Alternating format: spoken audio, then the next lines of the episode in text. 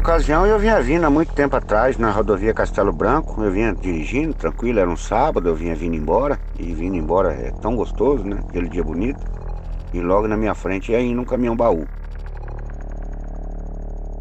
Quando de repente ela perdeu o controle e saiu para a esquerda e caiu ali no canteiro central ali. Ela capotou algumas vezes ali, a gente parou imediatamente para procurar ajudar. Passava um caminhão, ele escutava que passava um carro, e ele naquela agonia, naqueles momentos terríveis ali, preso naquele carro ali, ele pediu com todas as forças para aparecer alguém para ajudar ele. O cheiro de gasolina estava muito forte, ele estava com medo do carro pegar fogo. Ele preso naquela serragem não conseguia sair. Era um dia que tinha chovido bastante e aquela hora do acidente só estava garoando, mas enfim, o asfalto estava liso.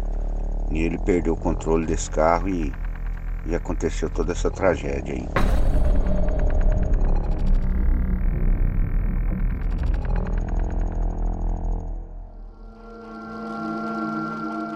Você tem coragem de pegar essa carona?